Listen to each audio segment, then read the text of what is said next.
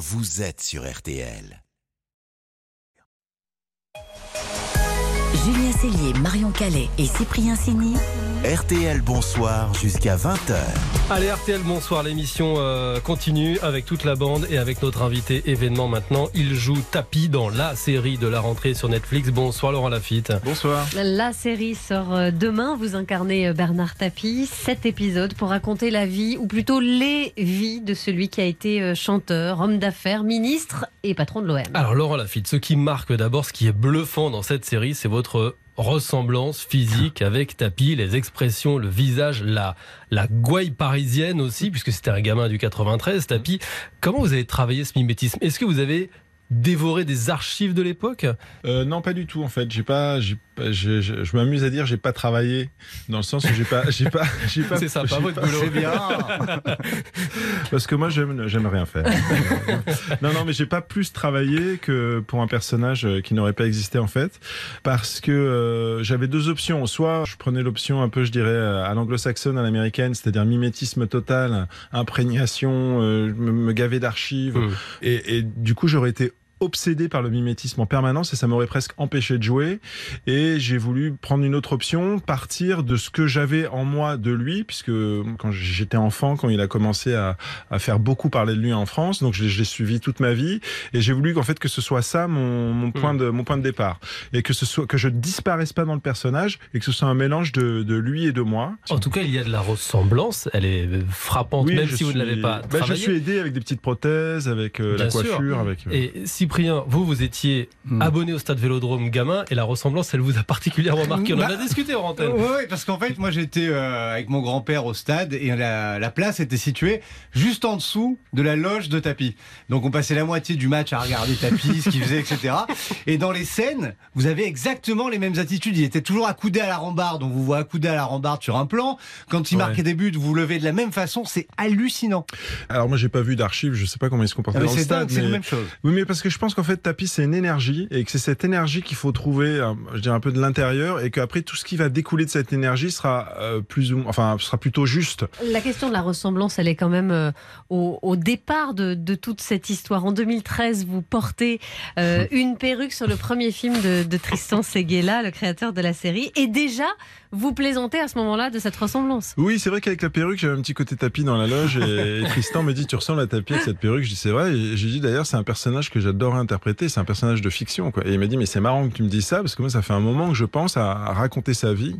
C'est né de là, en fait. On a, après, on n'a pas perdu cette idée de vue. Puis là, la, série, c'est le bon format pour raconter euh, la, multiplicité de, de ses vies. Quoi. Et c'est vrai que la série, elle nous fait découvrir le tapis des débuts. Mm. Euh, entrepreneur très culotté, qui n'a pas un sou euh, à l'époque, qui a mille idées qui mmh. rachète des entreprises, euh, qui est plein de bluffs. Est-ce que vous-même, vous avez découvert des facettes que vous ne connaissiez pas de Tapi Nous, on a découvert, par exemple, qu'il avait lancé un espèce de SOS médecin euh, à moto, cœur assistance, ça s'appelait. Cœur assistance, c'est assez incroyable. Maman, en lisant, en lisant ça, j'étais assez, assez étonné.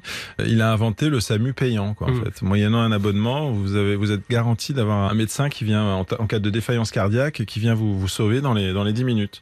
Sauf qu'il y avait pas beaucoup de médecins. Mmh. Donc, c'était Petit problème, pas de, médecin disponible. Mais en revanche, les, les, souscriptions étaient ouvertes. Mais euh, Tapi, c'est un personnage qui a divisé l'opinion. Euh, quand vous étiez gamin à la maison, je crois que vos parents, ils aimaient pas trop Tapi. Pas trop, non. Ouais, alors c'était quoi le problème? C'est l'archétype du nouveau riche? C'était oui, l'escroc? C'était quoi? Oui, escroc, non, mais euh, oui, le côté euh, bagou, bonimenteur, euh, pas très élégant. oui, nouveau riche, quoi. C'est vrai que moi, dans, dans ma famille, qui était une famille un peu plus, un peu plus bourgeoise, pas de la haute bourgeoisie, mais mais c'est voilà, ça correspondait pas au code, hmm. euh, au code de la famille. Ouais. Et vous, vous aviez quel regard enfant? Bah, j'avais, j'entendais ces réflexions d'adulte et en même temps, moi, avec mon regard d'enfant, je voyais quelqu'un de très séduisant, quoi, qui était dans le poste, euh, qui était plutôt solaire. Tout de suite, j'ai senti euh, les contradictions autour de ce personnage. Des contradictions, Laurent Lafitte, et, et pas de jugement sur le, le, personnage dans, dans cette série qui est presque finalement bienveillante. Certes, il y a OMVA et la prison, mais, mais on ressort du visionnage avec euh, euh, presque un peu d'admiration pour, euh, pour le parcours de, de cet homme. Ça, c'est assumé aussi bah Parce que son parcours, je sais pas s'il est admirable, mais en tout cas, il est incroyable. euh, c'est complètement dingue ce qu'il a fait. Quoi. Après, on peut euh, imaginer que peut-être cette énergie hors du commun, on aurait peut-être voulu l'avoir au service d'autre chose qu'un qu'un accomplissement personnel. ou que Je pense qu'il y, a plein de, il y a plein de moyens d'être en accord avec le, le, personnage ou pas. Oui, il raconte beaucoup de choses sur les contradictions françaises et, et le, le rapport qu'on a euh, à, à, une certaine forme de, réussite. Il y a plein de manières de, réussir. En, en, le jouant, euh, Tapi, est-ce que vous êtes attaché à ce personnage qui se saborde un peu tout seul en quelque sorte. Oui, c'est ça qui me qui me touche. Non, il a pas cette espèce de de, de puissance calme euh, comme des grands pa patrons d'entreprise, des grands des grands euh, à, à, la, à la Pinot, Arnaud. Il a pas cette espèce de de, de, de discrétion presque un peu menaçante en fait. Mmh, mmh. Euh, il et voilà, lui il y va, il veut être aimé. Il a il a cette faiblesse là par des milieux qui ne sont pas le sien, par euh, et de et de, et de provoquer l'admiration. C'est comme un aveu de faiblesse en fait ça et ça le rend assez touchant. hein. Cette série Tapi n'en voulait pas trop au départ de, de, son vivant, il souhaitait que son fils puisse euh, raconter son, son, histoire. La semaine passée Dominique Tapi était euh, l'invité de Jour J avec Flavie Flamand sur RTL. Elle a évoqué votre série puisqu'elle connaît très bien euh, le, cré Tapi le créateur oui. Tristan... aussi mais également le créateur Tristan Seguela. Oui. Écoutez-la. Au départ j'étais un peu contrariée. Mmh. Bon, le fait qu'il m'ait contacté, ça va mieux déjà. Voilà, parce qu'en fait, votre livre honore ceux qui sont restés en dépit des épreuves et préfère éclipser, ce que je trouve extrêmement classe, ceux qui oui. euh, vous ont tourné le dos. Et il se trouve, vous en avez parlé, que Tristan Seguela, c'est le fils de Jacques Seguela, qui fut oui. un ami très proche hein, de, de, Bernard très, Tapie. Très, très cher, donc, très cher à notre famille et que... qui a toujours été là dans les moments difficiles. Voilà, donc est-ce que justement donc, si ça voulez, a ravivé un, un, sentiment un de trahison En, en porte-à-faux, parce que mm. Tristan, je l'ai connu, il avait 12 ans. Jacques euh, montait toujours au créneau quand Bernard était en difficulté. Ça m'ennuie un petit peu euh, cette polémique qu'il y a autour euh, Hmm. de, de, la série à venir. Bon, vous comprenez Il y a que eu Bernard... un premier pas vers moi. Oui. C'est ce que je retiens. Alors, est-ce que les relations se sont apaisées? Est-ce que ça va mieux? Dominique Tapie a dit qu'elle allait regarder la série. Euh, Dominique Tapie a regardé la série. Bon, elle s'exprimera elle-même, mais je, je crois savoir que qu'elle a été assez, assez, assez touchée et rassurée. Euh, mais je, je, comprends son, son inquiétude. Il y a un, parce que là, nous, on parle d'un personnage public, mais euh, pour eux, c'est un mari, un mmh. père. Il y a, un, il y a une, une appréhension euh, quant au respect de la, de la, mémoire. Donc, je comprends complètement leur, euh, leur crainte. Après, euh, Tristan, Tristan, il a prévenu euh, Bernard Tapie il y a très longtemps, hein, quand on a eu cette idée de, de, projet, il y a quasiment dix ans, et il lui a dit voilà, je viens te dire que je vais travailler sur un, un projet de, de, fiction sur toi. Et il lui a dit bah, je t'arrête tout de suite, c'est non. Et Tristan lui a dit mais non mais je suis pas venu te demander ton avis, je suis venu par élégance, plutôt que tu apprennes par les médias, te dire que, que j'allais travailler là-dessus. Et s'il y a une chose que tu m'as apprise, c'est de jamais m'arrêter à un non. Donc euh, forcément, voilà. Et oui, oui, oui, au bout d'un moment, de toute façon, quand on devient soi-même un personnage public, quand on, quand on crée son, presque son propre monstre, j'ai envie de dire, au bout d'un moment, il nous dévore, il devient plus fort que nous. Et le titre, euh, Tapis, euh, c'est presque, c'est presque une marque maintenant. Ah. Et il y a donc ce, ce, personnage public, vous dites que tout le monde connaît, et il y a quand même malgré tout une prise de distance aussi, euh, en tout cas un, un, côté, la volonté de garder la, la fiction, puisque euh, par exemple, on voit que les prénoms des enfants, ah ouais. des enfants tapis ne sont pas les mêmes. L'idée, c'est de partir de faits avérés, et à partir de là, de créer une œuvre de fiction. Et comme le disent souvent Tristan Seguela et Olivier Demangel qui ont écrit la série, euh, tout est vrai à 50%. et ça résume pas mal euh, la les libertés qu'ils ont prises. On, on, on, Dominique Tapi, elle est jouée par Joséphine Japy dans la série, formidable. là aussi performance incroyable ouais. d'actrice.